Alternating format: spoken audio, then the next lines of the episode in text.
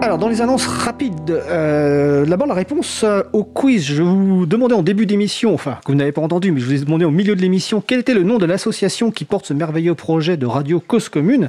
Eh bien, l'association s'appelle Libre à Toi.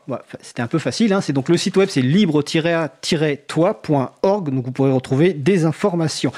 Euh, autre annonce, le garage numérique que connaît bien en fait Antanac, association qui est donc dans le quartier des Amandiers, donc euh, à Méline-Montant à Paris, euh, a ouvert un poste afin de trouver une personne pour l'aider à, travailler sur les systèmes d'exploitation GNU Linux. Donc vous pourrez trouver les références sur le site de legaragenumérique.fr, le garage numérique tout attaché.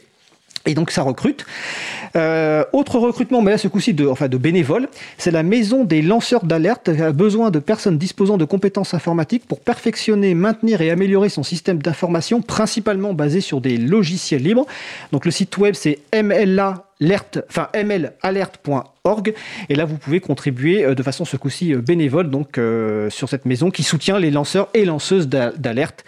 Euh, qu'il est important évidemment de soutenir. Euh, vous retrouverez les événements autour du logiciel libre sur le site évidemment de l'agenda du libre.org. François vient de nous parler tout à l'heure des premiers samedis à la Cité des Sciences. Je ne sais pas si les premiers samedis ont repris en fait suite à la Covid.